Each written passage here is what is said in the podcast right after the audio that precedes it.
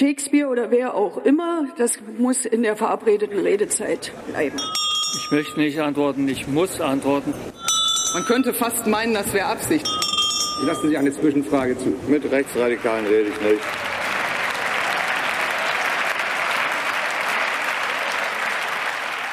Guten Tag, hier ist der Bundestalk, der politische Podcast des Taz Parlamentsbüros.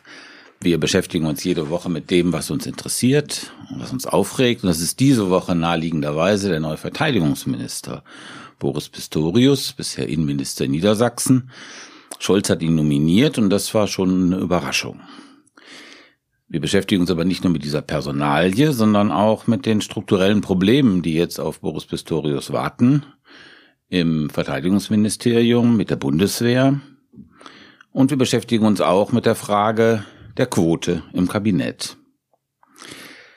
Ich bin Stefan Reinecke, ähm, im Parlamentsbüro der Taz zuständig für, SPD, für die SPD und bei mir sind heute Anna Lehmann, Leiterin des Taz Parlamentsbüros.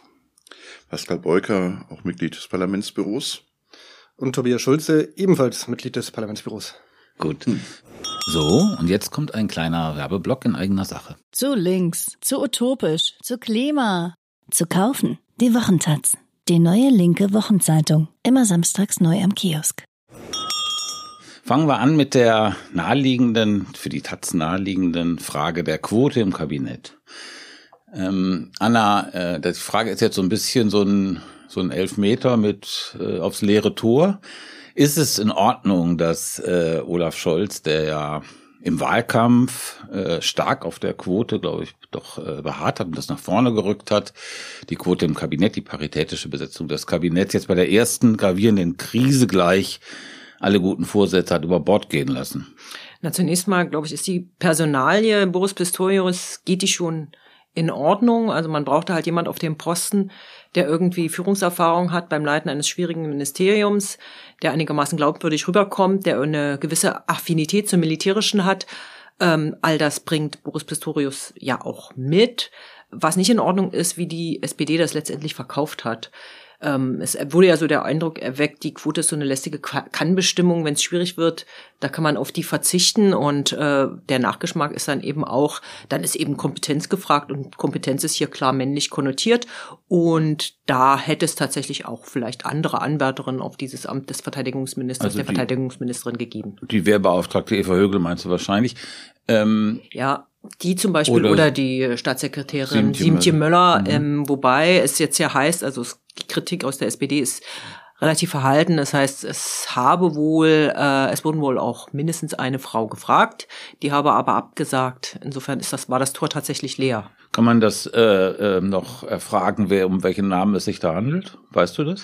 Das weiß ich nicht, aber ich hm. nehme mal an, das wird eine der beiden sein, die gerade genannt worden sind. Aber wie seht ihr das? Ist das jetzt sozusagen was wirklich Schlimmes, dass äh, Scholz äh, diese Quote äh, quasi gekippt hat?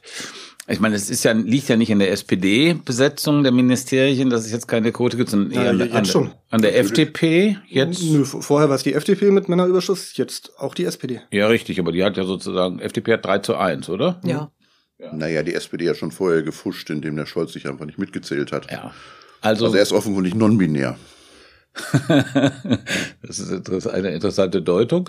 Ähm, aber wie, für wie gravierend haltet ihr das? Ist das sozusagen was, was man irgendwie, okay, Not kennt kein Gebot, hier gibt es eine schwierige, wirkliche schwierige personelle Krise in einem Schlüsselressort äh, und dann muss man sozusagen äh, sowas eben auch mal tun oder ist das ein prinzipielles Versagen von Scholz?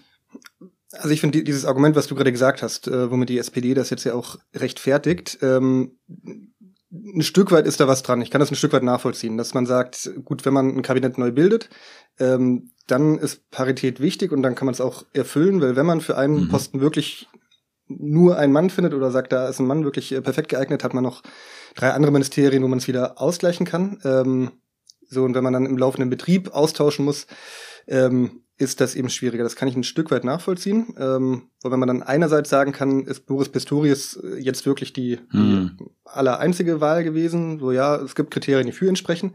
Ähm, aber auch nicht, nicht alle Bedingungen, die ein Verteidigungsminister bestenfalls erfüllen sollte, erfüllt er auch. Ähm, also nur wenn man mit Polizei schon mal in einem Ministerium im, im, Land zu tun hatte, heißt das nicht, dass man auch äh, äh, ja, eine, eine Armee im Bund und dann auch international äh, irgendwie gut managen kann. Ähm, Annegret Kramp-Karrenbauer erinnert sich vielleicht noch, noch jemand dran. Ja. Die war auch mal Landesinnenministerin im Saarland, dann später Verteidigungsministerin. Ähm, vielleicht von, von allen Ressortchefs dort in den letzten zehn Jahren ist sie vielleicht nicht am allerschlimmsten in Erinnerung geblieben. Mhm. Ähm, aber da hängt die Latte auch tief. Mhm. Ist jetzt auch nicht so, dass hinterher alle gesagt haben, ja, die, die hat's echt super gemacht. So, und jetzt, äh, aber um noch kurz den letzten Punkt, selbst wenn man jetzt sagen würde, Boris Pistorius ist eben der Einzige und deswegen ging es jetzt nicht anders, dann ist natürlich die Frage, was müsste Olaf Scholz beachten, wenn er nach der nächsten Wahl nochmal ein Kabinett bilden darf und wenn er Parität wirklich ernst meint?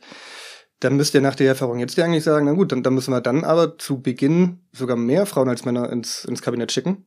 Weil kann ja sein, dass uns unterwegs wieder wer abhanden kommt und dann gibt's wieder nur einen Mann und damit dann noch Parität ist, okay. braucht man eben ein bisschen Spielraum. Ja, gute Idee.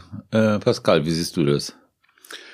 Also ob äh, Boris Pistorius eine gute Wahl sein wird, das wird sich herausstellen. Das muss er erstmal noch beweisen. Also tatsächlich, was Tobias gesagt hat, äh, wenn man mal Innenminister war, ist man kein guter Verteidigungsminister unbedingt. Thomas de Maizière ist uns auch so ein Beispiel, äh, der ein schlechter Verteidigungsminister war, mit allen möglichen Beschaffungsskandalen.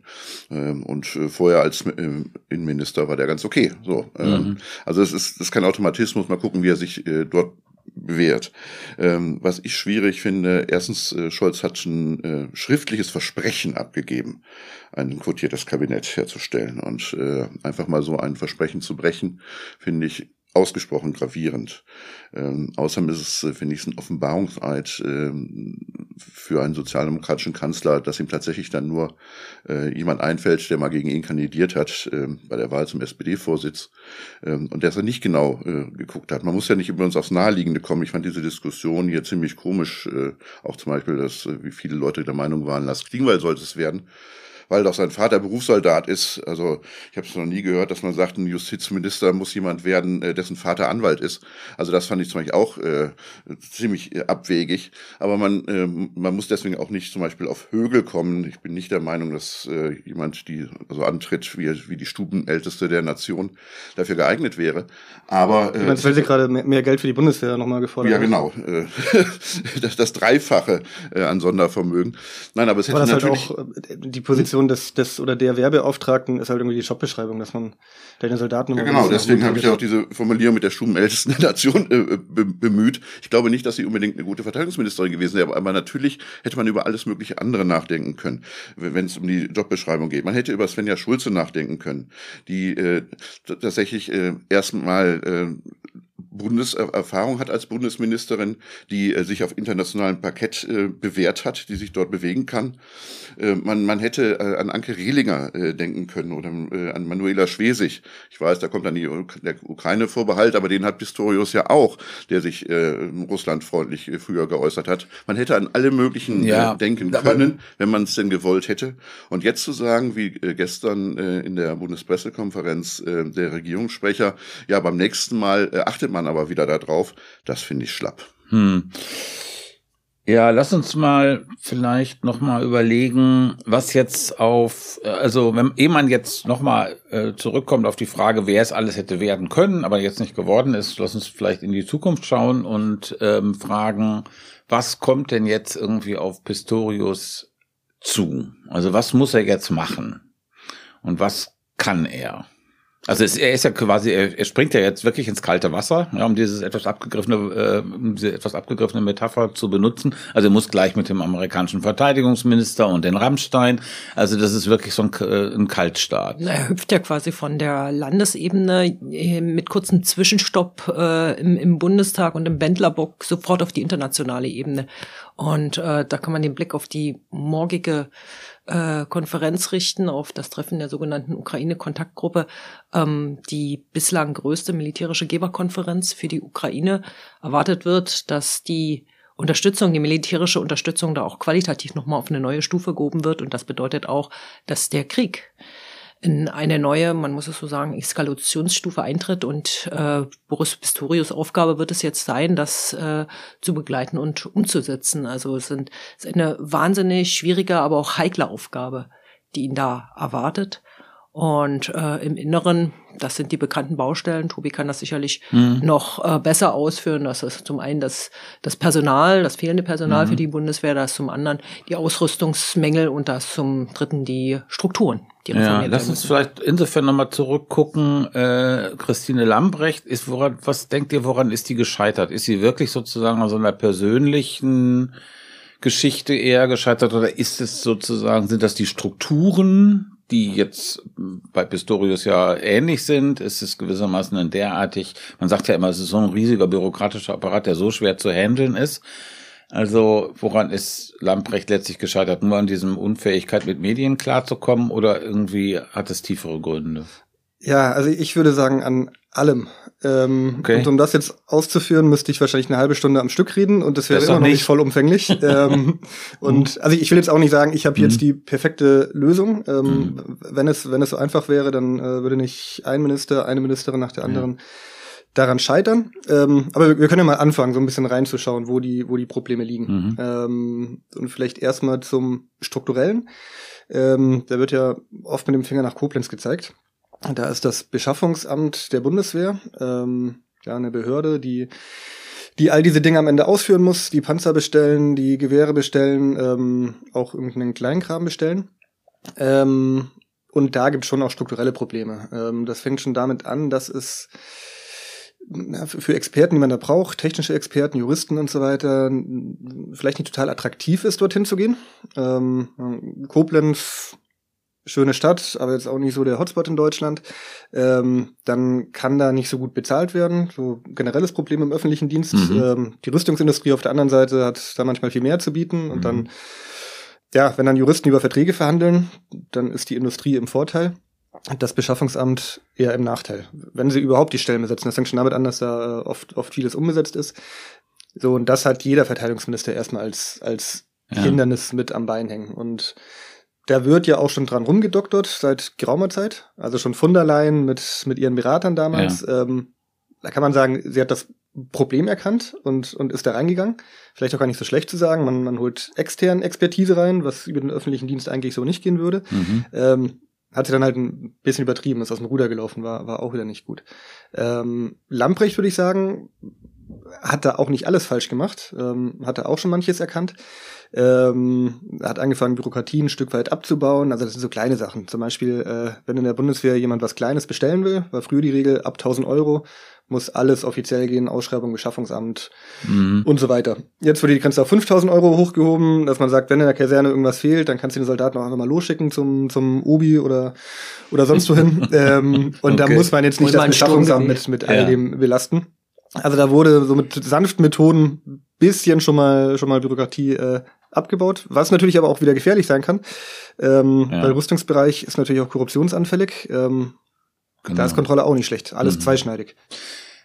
Eine Nachricht äh, aus den letzten Tagen. Es gab so äh, Kritik vom Bundesrechnungshof an, äh, ähm, an einem Vertrag, den die Bundesregierung also mit, ähm, mit einer Werft gemacht hat über einen über ein Boot, so ein Aufklärungsboot, äh, zwei Milliarden Umfang und offenbar wurde da nicht genau äh, festgelegt, was eigentlich äh, Inhalt des Vertrages ist. Äh, das hat der Bundesrechnungshof scharf kritisiert. Solche Fälle gibt es des Öfteren. Seht ihr denn irgendeine Möglichkeit, solche Fälle für die Zukunft zu verhindern? Was wäre dafür erforderlich? Also erstmal glaube ich, was dringend notwendig ist, dass klar ist, äh, was die Haftung anbetrifft. Dass also wenn es äh, Mängel gibt, wie auch üblich äh, sonst im Wirtschaftsleben, mhm. dass dafür äh, der Verkäufer zuständig ist, also das Rüstungsunternehmen. Das äh, ist in vielen Fällen bis heute noch anders. Äh, früher war es komplett anders. Äh, das heißt, äh, wenn äh, irgendwas geliefert worden ist, was defekt war, musste den Schaden die Bundeswehr bezahlen und nicht das Unternehmen, was jetzt auch nicht unbedingt die Bereitschaft der, der Rüstungsindustrie erhöht, sauber zu liefern. Ähm, das hat über zu kuriosen Folgen geführt, zum Beispiel auch bei einem, ich glaube, das war eine Fregatte, da waren Rostmängel und die sind dann so behoben worden, dass man da drüber gestrichen hat. Das hat dann 300.000 Euro gekostet der Schaden, der dabei entstanden ist. Ähm, also das ist, äh, also erstmal muss diese Haftungsfrage klar sein. Dann musst du eine sehr gute Kontrolle tatsächlich äh, haben. Das ist äh, etwas, was von der Leyen ja äh, erkannt hatte. Äh, man hat eine sehr enge Verbindung äh, von Militärs zur Rüstungsindustrie. Das ist, macht das wirklich anfällig, dass dort ja nicht nur Korruption, sondern dass einfach Fehler passieren. Ähm, von der Leyen hat äh, versucht, äh, das dadurch zu, hinzukriegen, zum Beispiel tatsächlich äh, durch externe Berater. Das hat nicht so richtig geklappt und indem man sich vor Ort Beispiel in Koblenz auch erkundigt hat. Also es gab äh, viele Fälle, da fing das dann unten an, die waren gerade eigentlich in der Entwicklung äh, eines äh, Produktes und je höher das über die Hierarchien ging, äh, bis als wenn das äh, die Information, die beim Ministerium angekommen war, das Ding ist sofort einsatzfähig. Mhm. Das ist natürlich eine Katastrophe. Ja, ähm, also es, aber die Widerstände in dieser Behörde sind sehr, sehr äh, stark. Das ist nämlich, glaube ich, das Problem auch bei Lamprecht gewesen. Sie hatte alle möglichen Kriterien erfüllt, die sie optimal gemacht haben für Scholz, wobei die äh, der Frau ist nur eins, also sie gehörte ja zum richtigen Parteiflügel, sie hatte Ministeriumserfahrung, sonst was. Mhm. Aber das zentrale Kriterium, sich äh, zu wissen, auf was sie sich da in diesem ganz speziellen Ressort einlässt, das mhm. fehlte ihr halt. Also bei Lamprecht war vielleicht ein, äh, ein Punkt auch noch, dass sie ja schon eigentlich sich zurückgezogen hatte aus der Politik. Das war vielleicht auch keine gute Startbedingung für so ein kompliziertes Ministerium. Sie hatte ja eigentlich schon gesagt, sie würde nicht mehr für den Bundestag kandidieren. Das war vielleicht auch suboptimal, jemanden zu nehmen, der sich schon so ein bisschen innerlich verabschiedet hatte. Ja. Aber ja. Es ist ja nie gut, wenn man in so ein Amt auch so reingequatscht wird und wenn man da nicht die nötige Begeisterung für aufbringt. Mhm. Aber weil du gefragt hast, woran ist äh, Christine Lambrecht gescheitert? Na, ich würde aber auch sagen, vor allen Dingen äh, an sich selbst und ihrer Kommunikation. Sie hat ja fachlich, also fachlich wurde ihr jetzt so viel nicht vorgeworfen. Sie hat einige richtige Dinge angeschoben. Teils, teils, aber, ja. Aber, mhm. aber, aber wie sie es dann verkauft hat, das war ja immer wieder ein Desaster. Und äh, das ist, dass man gut kommunizieren kann in dieser heiklen Balance zwischen dem internationalen Druck, zwischen den Ansprüchen äh, aus der Bundeswehr, zwischen den Wünschen aus der Rüstungsindustrie äh, und der Opposition. Also das ist wirklich glattes Parkett. Mhm. Und äh, das heißt, Boris Pistorius muss sich jetzt auch kommunikativ bewähren. Also äh, ein falscher Satz, ein, ein falscher Schlenker, das wird alles sofort hochgeherzt. Ja, mit dem falschen Satz hat er ja schon gleich am ersten Tag vorgelegt, indem er so ein bisschen angedeutet hat, Deutschland wäre irgendwie doch an dem Krieg beteiligt. Na, indirekt ja Kriegspartei, ja. Was ja gegen das äh, Wording ist, was Scholz also eisern verteidigt, zu Recht meiner Ansicht nach. Und, und ich habe gesehen, er ist auch auf Instagram, wie, wie Lamprecht. Das ist natürlich auch gefährlich. Da würde ja. ich sofort weggehen. Und im Datenpaket ist natürlich, bestimmte Fehler wird er natürlich nicht machen. Also zum Beispiel mit dem falschen Schuhwerk irgendwie auftreten. Das ist übrigens nicht nur eine Frauen. Ja. Also, was heißt denn falsches Schuhwerk? Ja, mit Stöckelschuhe ist es einfach bei, bei, bei Aber das hat ja zu sein einfach falsch. Das ist genauso wie äh, Laschet, äh, der da mit äh, äh Lackschuhen äh, da äh, bei der Flutkatastrophe war. Das ist einfach äh, dumm. Das wäre zum Beispiel von allein nie passiert und das würde natürlich auch im Pistorius nicht passieren. Ja, aber das ist ja diese latent, also ich finde, der, der, der, die Kritik an Lambrecht war immer auch latent frauenfeindlich konnotiert.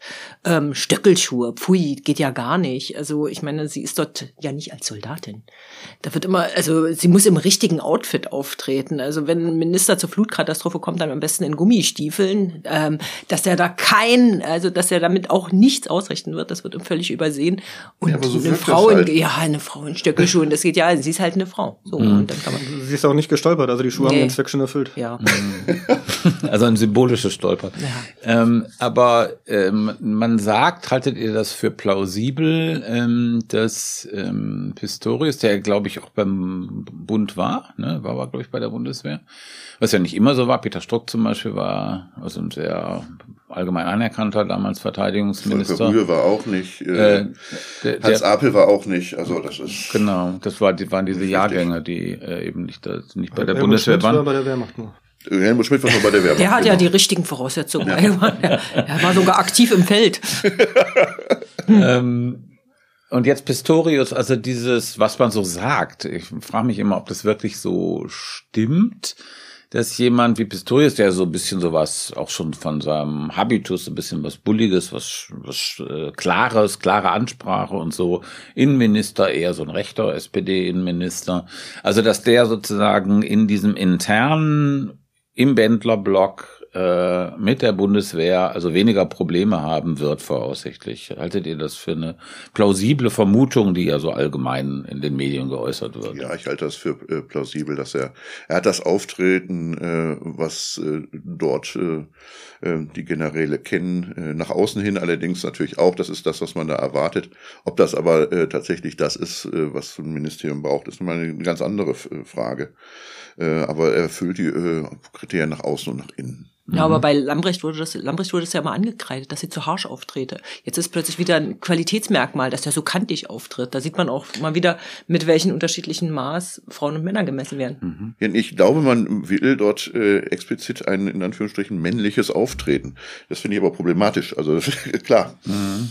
Ja, ist ja eh das, das Schwierige auch in diesem Ministerium, dass ähm, gerade viele Soldatinnen und Soldaten, die wollen natürlich immer sehr gebauchpinselt werden. Ähm, also auch in, in gesellschaftlichen Diskursen, da kommt dann mhm. immer dieses, ah, unser Einsatz im Ausland wird gar nicht gewertschätzt. In Amerika, da gibt's viel mehr äh, Fahnen schwenken und den Soldaten danken und so weiter. Und dann ist eben auch immer der Anspruch an den eigenen Minister, die Ministerin, mhm. ähm, die, die muss ja quasi unsere Anwältin sein, muss sich immer komplett vor uns stellen. So, und da bist du dann als Minister oder Ministerin in einer schwierigen Situation, weil einerseits musst du das ein Stück weit bedienen, sonst hast du die direkt alle wieder gegen dich und dann wird schwierig. Andererseits, ja, das ist aber halt nicht die Aufgabe. Es ist ja nicht der Minister der Bundeswehr, sondern der Verteidigungsminister der Bundesrepublik Deutschland. Mhm. Mit äh, Interessen, die dann ja vielleicht auch mal auseinandergehen. Deswegen ist das schon auch heikel. Das ist ein heikel, aber das ist, glaube ich, ein wirklich wichtiger Punkt, den du da gerade angesprochen hast, von diesem, äh, von den Ansprüchen der Truppe an den, an den Minister. Ähm, wir haben ja jetzt eine neue Situation über den Ukraine-Krieg, das kann man, glaube ich, schon sagen. Und auch die Bundeswehr ist und auch das Ministerium ist wichtiger, als es vor dem 24. Februar, glaube ich, war. Das kann man schon sagen. Und ähm, wir haben ja in Deutschland, du hast es gerade angesprochen, Tobi, ähm, so eine eher, naja, pazifistisch geprägte Kultur oder militärskeptisch geprägte Kultur der alten Bundesrepublik. Also unvorstellbar, sowas in Frankreich, das weiß ich, am 14. Juli, dann donnern da die Kampfjets in den Fahnen der Tricolore über den Champs-Élysées. Sowas, so eine Symbolik ist in Deutschland ja äh, eigentlich schwer vorstellbar.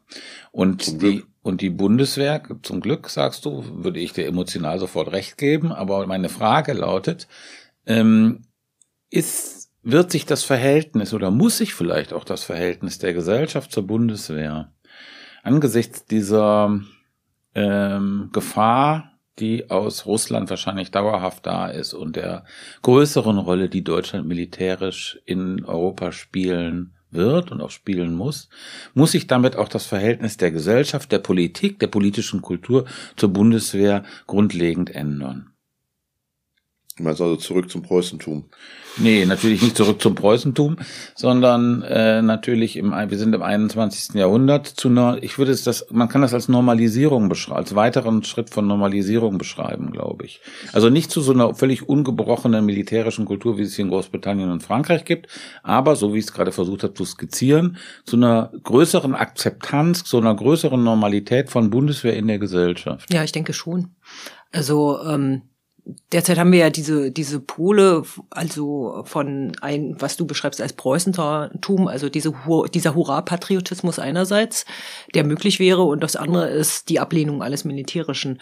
Was man, glaube ich, braucht, ist eine Entspannung in, in dem Sinne, dass man sagt, okay, das ist eine wichtige Institution, äh, die wir brauchen, die wir aber auch kritisch begleiten.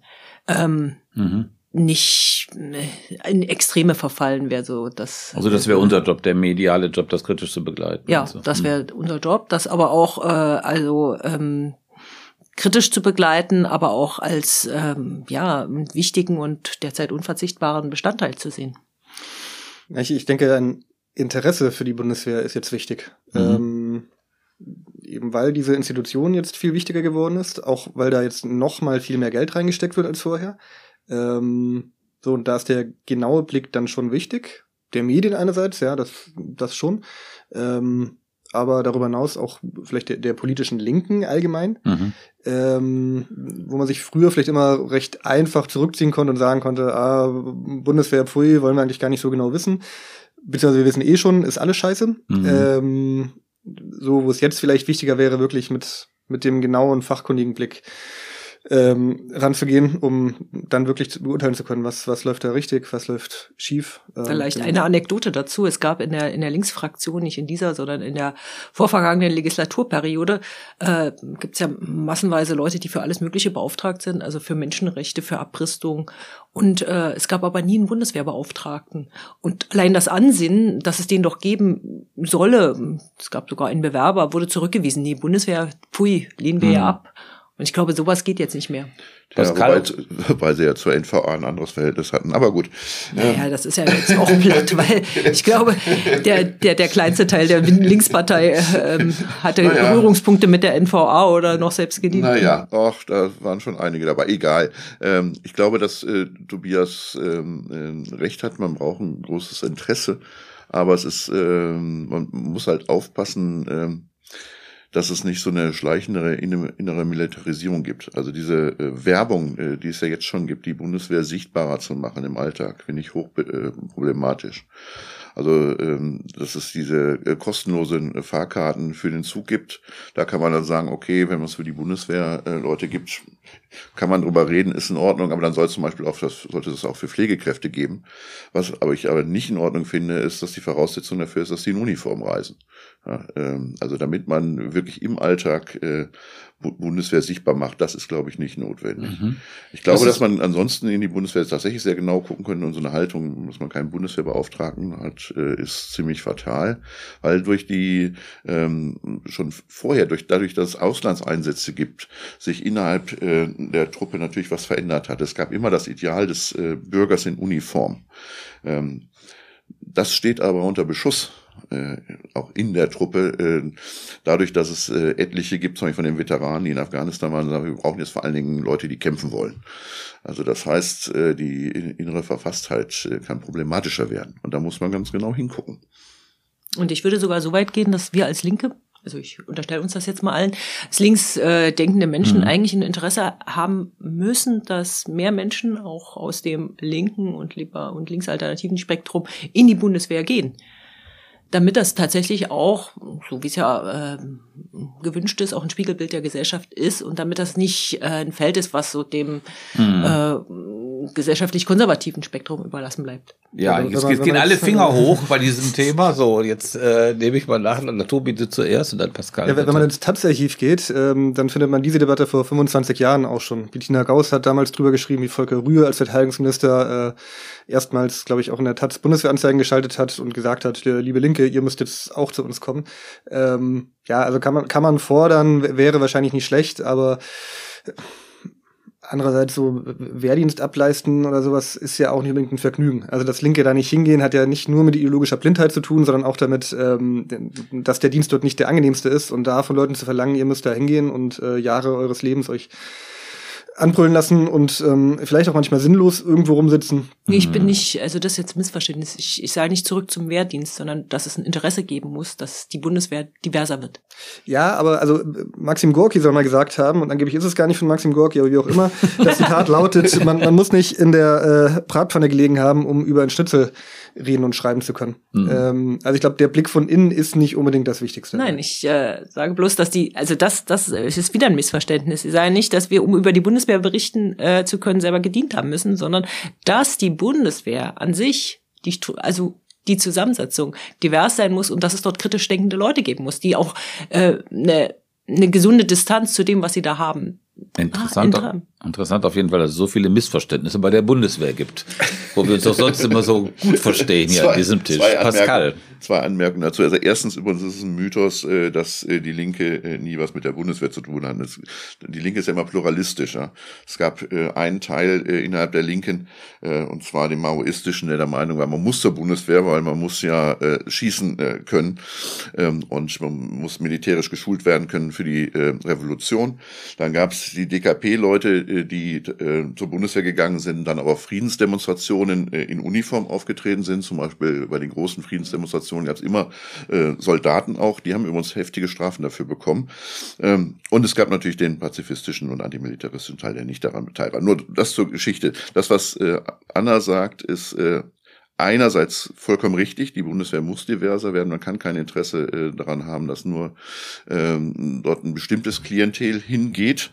Ähm, zum Glück ist das immer auch nicht jetzt schon so, aber es ist natürlich überdimensional vertreten und es muss divers sein. Andererseits, ähm, im Gegensatz, glaube ich, zu euch dreien, äh, habe ich meine Kaserne von Ihnen gesehen. Äh, ich bin nämlich als äh, Kriegsdienstverweigerer eingezogen worden und äh, musste da äh, ein paar Wochen rummarschieren. Ähm, das kann man nicht als äh, irgendwelchen Leuten empfehlen. Also ich war froh, als ich da wieder äh, raus war. Das, erzähl mal, wie war's denn? Hm? Wie war das denn? Das, das Problem ist, dass der, der Grundton das Brüllen war. Also die sind jetzt mit mir persönlich vollkommen in Ordnung umgegangen.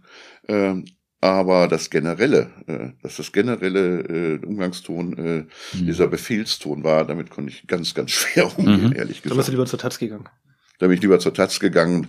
Da wird Damals zwar auch noch gebrüllt worden, aber ich musste nicht stramm stehen. Okay. Wenn wir jetzt diese Debatte so ein bisschen in die Zukunft äh, richten, dann fragt sich ja, also die Bundeswehr hat ja so einen Personalplan und es soll mehr Soldaten geben, soll Soldaten und Soldatinnen geben. Das soll langsam aufwachsen. Das Problem ist jetzt aber, absehbarerweise wie immer bei ähm, Armeen, also wenn es keine Wehrpflicht gibt, das konkurriert auf einem schwierigen Arbeitsmarkt. Also wir haben jetzt diese, äh, diesen Babyboomer-Knick und äh, der Fachkräftemangel ist viel besungen in Deutschland. Und ähm, die Bundeswehr ist nicht unbedingt der attraktivste äh, Arbeitgeber. Das heißt, wir haben ja ein echtes Problem. Also die Bundeswehr hat ein echtes für die nächsten zehn Jahre ein echtes wird ein echtes Personalproblem haben. Das ist eigentlich sicher, soweit ich das verstanden habe. Und hier schließe ich natürlich logisch die Frage an.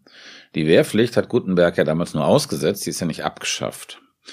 Und die Frage ist, äh, ob diese Debatte wiederkommt in den nächsten Jahren, ob ihr damit rechnet und ob sie wiederkommen soll. Muss. Also ich glaube, die Debatte wird sicherlich immer wieder kommen. Ähm, alleine schon deshalb, weil das so ein schönes identitäres Ding ist für, für Konservative. Mhm. Ähm, ob es daneben fachlich, inhaltlich auch Sinn macht, ist dann eine andere Frage. Und da sagen ja sogar viele Leute aus der Bundeswehr, ähm, nee, macht es nicht, weil den Wehrdienst jetzt wieder aufzubauen mhm. ähm, und ständig Leute bereitzuhalten, die alles halbe Jahr äh, neue verkartete 18-Jährige ausbilden ähm, das bindet so viele Ressourcen mhm. und hilft uns am Ende vielleicht nicht in einer, einer, modernen Armee, wo man eben Spezialisten braucht. Jetzt, wo es wieder ein bisschen mehr Richtung Bündnisverteidigung geht und nicht, nicht mehr nur Auslandseinsätze, ja verschiebt sich das auch wieder, sieht ja. man in der Ukraine, da geht es eben schon auch um Masse. Ähm, so, aber prinzipiell das, das Kosten-Nutzen-Verhältnis würde mhm. da nicht stimmen. Also es ist gar nicht effektiv. Das ist dein, dein, deine Einschätzung. Genau, also mhm. dass es effektiv sein könnte, wird auch in der Bundeswehr breit bezweifelt. Mhm. Ähm, so und solange sich das nicht ändert, ähm, wird das natürlich auch nicht kommen. Mhm. Wie seht ihr das? Ich hoffe, dass es nicht kommt. Ich glaube auch, dass es nicht kommt. Ich glaube allerdings auch, dass diese Diskussion immer wieder aufflammen wird. Ich finde das, finde das äh, eine Katastrophe. Es war gut, äh, das abgeschafft zu haben äh, war übrigens damals zwangsläufig, äh, weil du ja keine Wehrgerechtigkeit mehr hattest. Es ist ja nur noch ein Drittel überhaupt eingezogen worden der, der jungen Männer. Das könnte man übrigens heute auch nicht mehr machen. Mhm. Also zu sagen, das gilt nur für die für die jungen Männer. Dann müssen natürlich auch die jungen Frauen übrigens ran. Ähm, aber dann könnten die auch Verteidigungsministerin später werden. Genau. die mit, äh, aber mit Zwang. Die elegante äh, Lösung des Quotenproblems. Mit Zwang äh, Menschen in die Bundeswehr zu mhm. zwingen, mhm. halte ich für komplett falsch. Das war ein Fortschritt, äh, das abgeschafft zu haben. Äh, das sehe ich auch so, wobei diese Debatte an sich, äh, wenn die wiederkäme, fände ich das gar nicht so schlecht, weil sie kommt ja in dem Sinne schon, ist ja in dem Sinne schon da, indem man über so ein soziales Pflichtjahr spricht. Irgendwie, also der Gedanke ist ja dahinter, man soll als junger Mensch auch mal was für die Gesellschaft leisten. Man hat jetzt 18 Jahre was bekommen, Kindergeld etc. Man soll auch mal was leisten und man soll vor allen Dingen dieses Gefühl, äh, ich bin nicht nur als Individuum äh, und sorge für mich, sondern ich, ich mache auch, auch was für die Gesellschaft, der steckt ja dahinter. Der Vorteil der Wehr, des Wehrdienstes war übrigens, dass äh, manche von uns, also du Pascal, immer noch mit Fug und Recht sagen können, ich habe mal eine Kaserne von innen gesehen, ich kann mitreden. Also, dass die Bundeswehr nicht so ein total entkoppelter Bereich ist, äh, der mhm. so, so ein Eigenleben führt, sondern dass da so eine gesellschaftliche Verzahnung da ist. Aber was, äh, glaube ich, auch äh, kommen muss als Debatte, ist das, was wir gerade angesprochen haben, äh, wer geht eigentlich? Also wer, wer ist eigentlich Teil dieser Armee? Wer geht eigentlich in die Armee? Wen brauchen wir da?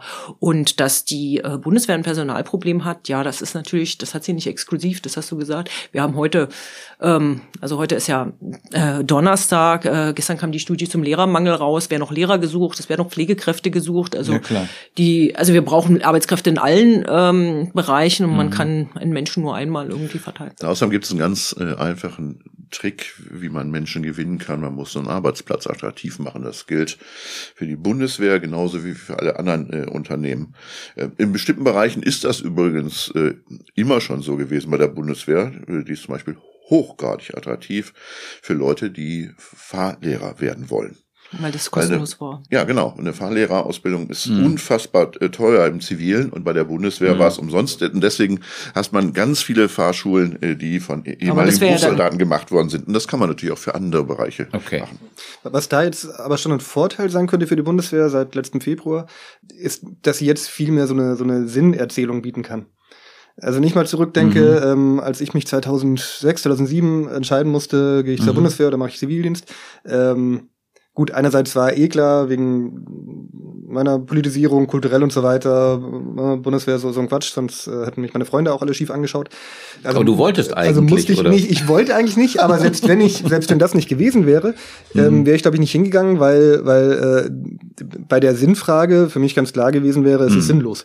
Also äh, was hat diese Armee damals gemacht? In Afghanistan so ein bisschen rumgestümpert. Ähm, als Wehrdienstleister hätte man damit aber gar nichts zu tun gehabt. Also gut, man hätte ein bisschen frische Luft gehabt, ähm, schießen gelernt. Äh, Mhm. aber ansonsten wäre das ein, ein vertanes Jahr gewesen. Ähm, zumindest über diese Frage, wenn ich heute noch mal jung wäre und es noch die, also ich bin ja noch, aber also so jung und wenn es Mhm. die Wehrpflicht noch gäbe, ähm, dann würde ich diesmal, glaube ich, anders drüber nachdenken. Und wenn es darum geht, bei der Bundeswehr IT-Experten zu finden, das ist ja zum Beispiel so ein Feld, Ja. wo die traditionell Probleme haben, weil sie einfach viel schlechter zahlen als die Industrie, weil das auch kulturell für so Typen, die immer im Kapuzenpulli äh, vor dem PC sitzen. Äh, Vor ein paar Jahren hat die Bundeswehr da mal so, einen- so einen Cybermarsch geschrieben, und damit die ITler in der Bundeswehr auch ein bisschen Marschmusik haben. Ähm, so, aber damit lockst du diese Leute ja nicht. ähm, so, und jetzt kann man aber vielleicht schon eher sagen, okay, wir zahlen vielleicht nicht so gut, ähm, es ist vielleicht nicht so cool hier, aber es, es macht schon Sinn, was wir hier machen. Aber das ist ja eine, eine wirklich wichtige Frage, die, die du vorhin ja auch schon angespielt hast, nämlich dieser Umbau, der jetzt ansteht. Oder ist es ein Umbau, der jetzt in der Bundeswehr wirklich ansteht? Es gab ja eben diese, diese Orientierung auf diese Out-of-Area-Einsätze, sozusagen kleine mobile äh, ähm, Einheiten, die äh, international operieren können. Die gibt's ja auch noch immer. Gibt ja noch immer Mali, wo jetzt allerdings der Rückzug angetreten werden soll. Aber so generell, ähm, dieser Umbau zu einer wieder Landesverteidigungsarmee, du hast ja zu Recht darauf hingewiesen, das hat ja damals von Freunden umge umzingelt und so, das hat ja damals überhaupt keinen, für niemand, auch für die Konservativen, keine große Rolle gespielt, dieser Aspekt der Landesverteidigung. Und der ist ja jetzt ja ganz vorne. Also wie muss, was muss Pistorius jetzt machen, um diese Armee äh, zu einer Landesverteidigungsarmee umzubauen? Oder will er das überhaupt? Ist so das Ziel oder beides? Noch ein kleiner Hinweis, also die Umorientierung, ähm, die gibt es ja schon länger. Und zwar äh, war der Anlass ähm, die äh, äh, Annexion der Krim. Ne? Äh, also Mhm, ja. äh, 2014. Und An dem Punkt äh, hat äh, die Bundesregierung äh, erkannt, dass diese Orientierung äh, auf Out-of-Area-Einsätze äh, äh, alleine eine Fehlorientierung ist. Ähm, Wo ich glaube, wo sie dann äh, was falsch gemacht hatte, zu sagen, dann machen wir einfach beides. Mhm. Ähm, und das ist eigentlich das Problem äh, bis heute. Also weil das, sich das äh, also einerseits hoch, diese hochmobilen, auch hochtechnologisierten Einheiten zu haben und andererseits Landesverteidigung. Das ist was äh, sehr äh, personal- und kostenintensives und äh, überfordert. Ich glaube, jetzt wächst äh, das Bewusstsein allerdings tatsächlich, äh, dass die Landesverteidigung eindeutig im Vordergrund stehen muss. Also ja, dieses Bewusstsein ist jetzt stärker da, darüber wird, wird sehr viel geredet und so weiter. Wenn man dann aber schaut, was, was ist denn die praktische Folge daraus, was wird jetzt zum Beispiel gekauft von dem Geld ähm, aus dem Sondervermögen, dann sind das ja sehr viele Sachen, die vorher auch schon auf dem Zettel standen, teilweise auch schon vor der Krim-Annektierung. Ähm, also wenn, wenn man schaut, die, die Bewaffnung von Kampfdrohnen zum Beispiel. Ähm, da wurde immer argumentiert, wenn man in Auslandseinsätze geht und dann mit irgendwelchen Rebellen Mhm. zu tun hat und die Bundeswehr äh, ist in der Patrouille draußen, dann braucht sie diese Unterstützung aus der Luft. Ähm, so, jetzt kauft man es aus dem Sondervermögen, das äh, für die Bündnisverteidigung angeschafft wurde. Ähm, oder der Puma-Schützenpanzer. Äh, vor 20 Jahren hat die Entwicklung begonnen. Ähm, da ging es auch mal darum, wie können wir den so konzipieren, dass er für Auslandseinsätze geeignet ist. Der muss zum Beispiel so leicht sein, dass er in den A400M passt, mhm. was dann am Ende nicht irgendwie geklappt das hat, weil Transport, ein Transportflugzeug. Äh, genau, mhm. hat dann irgendwie doch nicht geklappt, weil ich glaube, die Rampe vom A400M dann doch nicht tauglich war und jetzt ist der Puma irgendwie so schön leicht und klein, dass er eigentlich könnte, aber kann doch nicht und das hat die nächsten Probleme. Also wie auch immer. Aber auch davon soll jetzt wieder mehr gekauft werden. Ähm, das heißt, dass dieser Umbau wirklich so, so groß ist, wie es in der Debatte immer den Anschein hat, würde ich bezweifeln. Da stimme ich dir zu. Ja, ja, mhm. das ist auch ein Problem. Ja. Was jetzt, ein, ein Satz noch, was jetzt vielleicht eine große Rolle spielt, ähm, wenn früher das Material in Masse nicht da war oder nicht funktioniert hat, da konnte man drüber hinweggehen. Ja, wenn man in Mali äh, war, dann hat man vielleicht zwei Kampfhubschrauber gebraucht. Ähm, mhm dass in Deutschland 20 Stück auf dem Boden stehen und nicht funktionieren, war dann ein Stück weit zweitrangig. Ähm, das geht jetzt vielleicht so nicht mehr. Jetzt muss es halt wirklich irgendwann mal alles funktionieren. Ja, weil du sagst, was, wie, wie muss die Bundeswehr jetzt äh, eine, eine reine Verteidigungsarmee werden? Zumindest stärker, aber Landesverteidigung heißt ja nicht, dass da eine Armee ist, die, die ein Land bewacht. Das heißt ja Bündnisverteidigung. Ne? Also was äh, nötig ist, ist viel mehr Absprache, viel mehr Kooperation äh, Vereinheitlichung von Strukturen, auch Nachdenken, stärkeres Nachdenken über europäische Initiativen, gemeinsame europäische Initiativen. Ein Problem ist ja auch, dass wir in unterschiedlichen Ländern ganz unterschiedliche Ausrüstung haben, die zum Teil noch nicht mal kompatibel sind. Wenn die äh, Leute zusammen in einer Truppenübung sind, ähm, dann äh, können die sich über Funk nicht verständigen, weil die Funkgeräte der einen nicht mit den Funkgeräten der anderen kompatibel sind. Und äh, das heißt auch, dass man die Rüstungsindustrie ja, wo man immer sagte, okay, Rüstungsindustrie, das ist sozusagen so ein, ähm, wenn wir da einen Großauftrag ver, ver, äh, vergeben, das ist so ein nationaler Marshallplan für, für unsere heimische Industrie und für unseren Standort, dass äh, das viel stärker äh, international gedacht und, und ausgeschrieben werden muss. Gibt natürlich auch Probleme, wie wir jetzt sehen, bei den F-35, die werden jetzt in äh, das sind die amerikanischen. Das sind die amerikanischen Flugzeuge.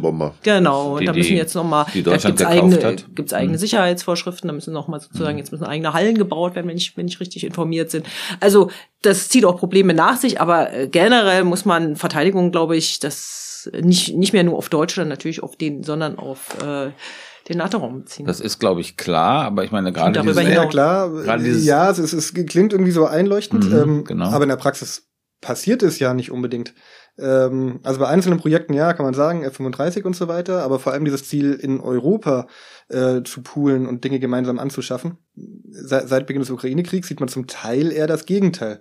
Mhm. Ja, dass die Polen jetzt ihre Kampfpanzer in Südkorea, glaube ich, kaufen, weil na, die Deutschen mag man jetzt nicht mehr und äh, wenn man da einen Leopard kauft, dann darf man den nicht der Ukraine geben. Also auch verständlich ein Stück weit, aber dass man irgendwann mal sagt, 20 Staaten einigen sich drauf, das hier beschaffen wir jetzt zusammen, mhm. ähm, ist jetzt auch nicht die Norm geworden. Ich glaube, das Problem, also mit F-35, da sieht man ja eher, so wie Tobi gerade gesagt hat, das Umgekehrte dran. Also das ist diese F-Cast-Geschichte, also dieser französisch, deutsch, spanisch kooperativ mhm. äh, Jet, der gebaut werden soll, äh, war stark in der Kritik. Also es ist so ein europäisches Projekt und es kommt dann frühestens 2028, aber es gibt enorme Rangeleien ja, zwischen Deutschland und Frankreich, wahrscheinlich sehr viel später.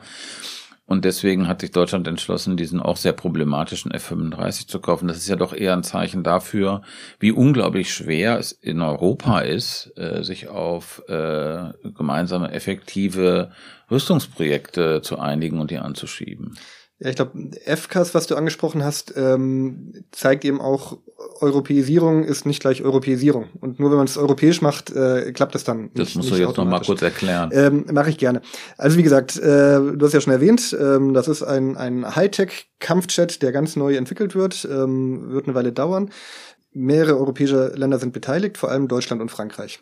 So, jetzt ist aber so, dass dort jeder Wert drauf legt, ähm, dass er auch ganz besonders beteiligt wird ja, dass aus jedem Land so und so viele Unternehmen mindestens so und so viel Prozent machen dürfen und aus Deutschland gibt es dann diese Sonderwünsche, was das Flugzeug können soll, aus Frankreich die anderen und dann ist es eben sehr kompliziert zusammenzukommen. Und das könnte am Ende wieder so enden wie bei äh, anderen ähnlichen europäischen Projekten. Mhm. A400M, das Transportflugzeug, hatten wir schon erwähnt, ähm, wo es dann auch sehr, sehr viele Pannen gab, äh, wo, wo es sehr, sehr äh, viel teurer geworden ist als geplant. Es könnte eigentlich sinnvoller sein, dass man sagt, FCAS, dieses Flugzeug, das sollen jetzt mal die Franzosen machen. Ähm, die haben eine super Luftfahrtindustrie. die machen das dann halt vielleicht nach ihren Wünschen, ist dann nicht eins zu eins das, was wir wollen. Und ah, der Söder wird sich beschweren, weil Mhm. äh, in Bayern die Luftfahrtindustrie dann, dann eh nicht Mhm. profitiert. Sei es aber drum, dann machen die das jetzt halt und dafür dürfen wir den nächsten Kampfpanzer bauen. Ja, Also da eine Art Arbeitsteilung. Genau. Beim Kampfpanzer Also- gibt's auch gerade so ein Projekt, äh, parallel zum, zum Ja. FCAS, das ist ähnlich, ähm, wo dann aber auch wieder jeder versucht mitzureden und jeder seinen Anteil braucht, ähm, was die Sache auch wieder komplizierter macht. Anstatt Also ganz klar zu sagen, die einen sollen das machen, die anderen das und wir kaufen dann alles. Also du meinst im Grunde genommen weniger Kooperation ist gleich mehr europäischer Zusammenhalt. Naja, kommt drauf an. Also das Ja. kann man, das kann man ja auch nicht generalisieren. Äh, Mhm. Bei Airbus arbeiten ja auch die Franzosen und die Deutschen zusammen. Also das kann man nicht ge- generalisieren, aber es geht darum, dass es generell mal eine Kooperation in Europa hat. Ja, und dann kann man entweder so aufteilen, Mhm. bei manchen Projekten, bei anderen Sachen macht man das zusammen. Ähm, das gibt natürlich äh, tatsächlich Sinn. Also was nicht Sinn gibt, also man, man muss eben sehen, dass äh, das, das, das ist ein enormer Wirtschaftsfaktor. Ja, es geht eben da nicht nur um Verteidigung, sondern es geht eben um Ja, klar. Wirtschaft. So, und das gilt, äh, gilt für Frankreich, für, für Deutschland gilt natürlich auch für die USA oder für Kanada. Ähm, und äh, äh, nur hinzugehen und zu sagen, wir kaufen jetzt äh, außereuropäisch ein, ist nicht unbedingt übrigens Mhm. ein guter Weg, ist und macht es übrigens auch nicht sicherer.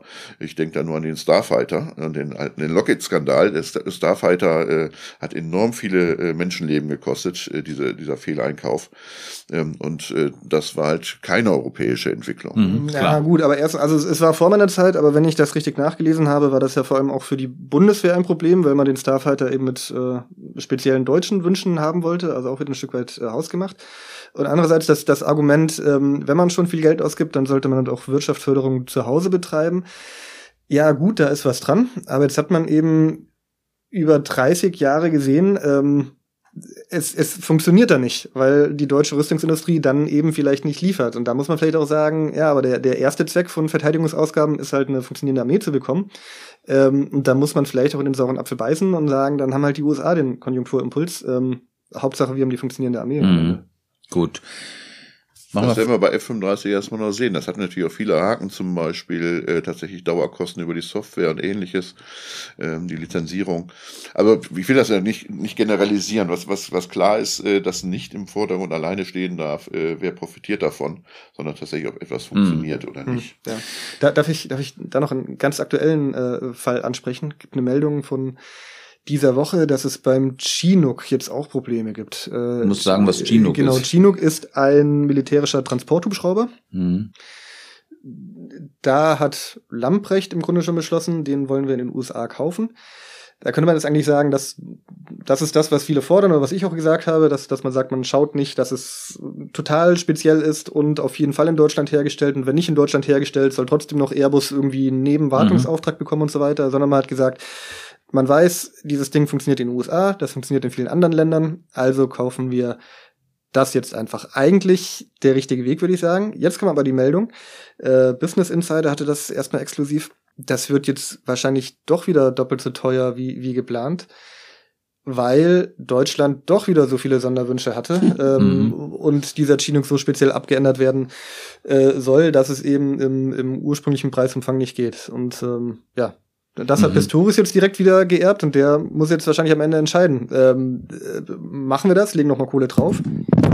Jetzt fallen hier schon die, die Mikros Jetzt fallen leider schon die Mikros um. Genau, weil, Zeichen. Stefan anzeigen wollte, äh, auf die Uhr gezeigt hat, ich Genau. muss zum Ende kommen, aber, aber trotzdem, also da hat Pistorius die Aufgabe, ähm, zu sagen, entweder wir, wir machen das so und legen Geld drauf, oder ähm, die Bundeswehr muss halt mal mit weniger schön, aber dafür funktionierend auskommen, dann mault vielleicht irgendwo ein General, aber äh, Stichpunkt Führungsstärke, er entscheidet das jetzt. Und Mhm. damit, letzter Satz, ist es eben auch nicht nur ein strukturelles Problem im Beschaffungswesen und nicht nur eine kommunikative Sache, die Lamprecht vielleicht falsch gemacht hat, sondern es kommt schon auch auf politische Entscheidungen an der Spitze an. Mhm. Gut, das äh, leitet direkt über zu meiner äh, nächsten und letzten Frage, nämlich, was muss Boris Pistorius jetzt eigentlich tun, um ähm, das Schicksal von Lamprecht zu vermeiden und ein brauchbarer Verteidigungsminister zu werden? Wie gesagt, erstmal das internationale Parkett ohne große Stolperer absolvieren, die Zeitenwende international umsetzen, diese sehr heikle Situation meistern und dann die Baustellen im Innern, naja, zumindest angehen. Also, die wurden ja auch schon genannt. Also das Beschaffungswesen, die Strukturen, die Personalprobleme, die Ausrüstungsprobleme Ich habe es ja schon am Anfang gesagt, das sind, sind so seine Aufgaben. Und äh, keiner erwartet von ihm, dass er die äh, jetzt in der verbliebenen Zeit der Legislaturperiode noch zu Ende bringt. Aber dass er sie zumindest angeht. Und glaubst du denn, dass er das kann? Vermutest du das? Okay. Im Interesse ja, aber unserer das, wird, das wird er eben zeigen. Also äh, es, er ist einfach in einem natürlich in einem großen Zwiespalt. Also am einfachsten wäre für ihn äh, tatsächlich an bestimmte Baustellen nicht ranzugehen, zum Beispiel beim Beschaffungswesen weil er da Widerstände kriegt. Das war ja Lamprechts Strategie zu sagen, die Sache ist so kompliziert, die lassen wir jetzt erstmal. Nö, sie hat's ja an, sie hat naja, sie hat's aber, ja durchaus auch angepackt. Ja, also, aber keine grundsätzliche. Zum Beispiel ja. die Ermessensgrenze hochgesetzt, ja, indem sie ja, gesagt hat. Ja, solche, ja, die sind aber dann unproblematisch. Aber da, wo es um, um das Strukturelle geht, mhm. das ist, äh, da kriegst du natürlich richtig Gegenwehr. Und äh, da hat äh, schon äh, Kam Kambauer nicht rangehen wollen und Lambrecht natürlich auch nicht, äh, nicht richtig, aber das wäre natürlich notwendig. Und das ist genau das äh, Dilemma. Er muss bestimmte Sachen machen, äh, wo er ins Risiko gehen würde, Gegenwehr tatsächlich selber äh, aus der Bundeswehr herauszukriegen. Mhm. Aber das wäre notwendig. Und ähm, von seinem Image her ähm, wäre ihm das auch zuzutrauen, dass er das macht. Ob er es mhm. dann macht, naja. Mhm. Vielleicht noch ein Punkt, um den er sich auch kümmern sollte. Also das stimmt ja alles, was ihr sagt, und das steht natürlich gerade im Fokus, aber mit Mali sollte er sich vielleicht auch ein bisschen beschäftigen. Also Mali, der bislang noch größte Auslandseinsatz der Bundeswehr, ähm, da ist eigentlich beschlossen, bis Mai 24 soll der schrittweise und, und kontrolliert beendet werden. Ähm, es ist aber nicht gesagt, dass das alles so reibungslos funktioniert, weil da gibt es eine Militärjunta, die der Bundeswehr Steine in den Weg legt. Ähm, da ist Russland aktiv mit Wagner-Söldnern und so weiter. Und man weiß nicht, was da noch passiert in den nächsten Monaten. Es könnte sein, dass es ja am Ende doch noch einen, einen schnelleren, einen ungeordneten Abzug dort geben wird, mhm. der dann vielleicht auch nicht gut aussieht. Und sowas bleibt natürlich dann auch schnell am, am Minister hängen. Stimmt, ähm, das ist ein großer Haken, äh, auch dass man jetzt diese komische Lösung äh, gemacht hat, einen, äh, einen Rückzug für in einem Jahr äh, anzukündigen. Äh, in einer mhm. Situation, die ausgesprochen schwierig ist, weil das äh, die Bundeswehr in einem Land steht, wo die, äh, das dortige Regime die nicht haben will, ähm, ist äh, natürlich hochgradig problematisch und das kann auch noch richtig brenzlig werden, ja.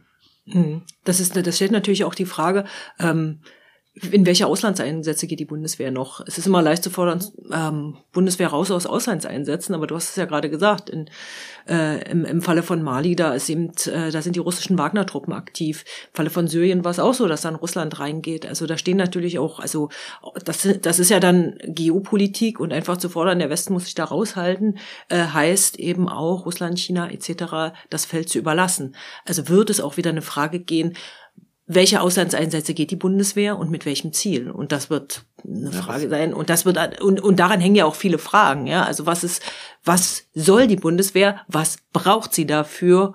Und äh, dann kommt man wieder. Und wo soll dieser Hubschrauber, den wir gerade bestellen, letztendlich um, rumfliegen in Mali?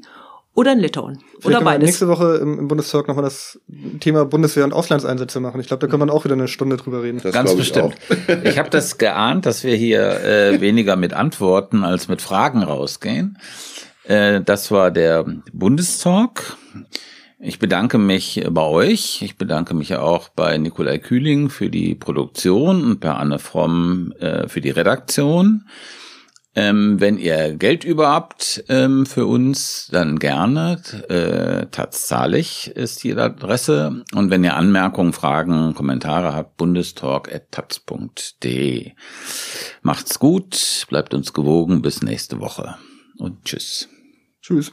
Tschüss. Auf Wiedersehen. Schönes Wochenende. Vielen Dank. Noch nicht Moment. So, damit ist das jetzt hoffentlich auch erledigt.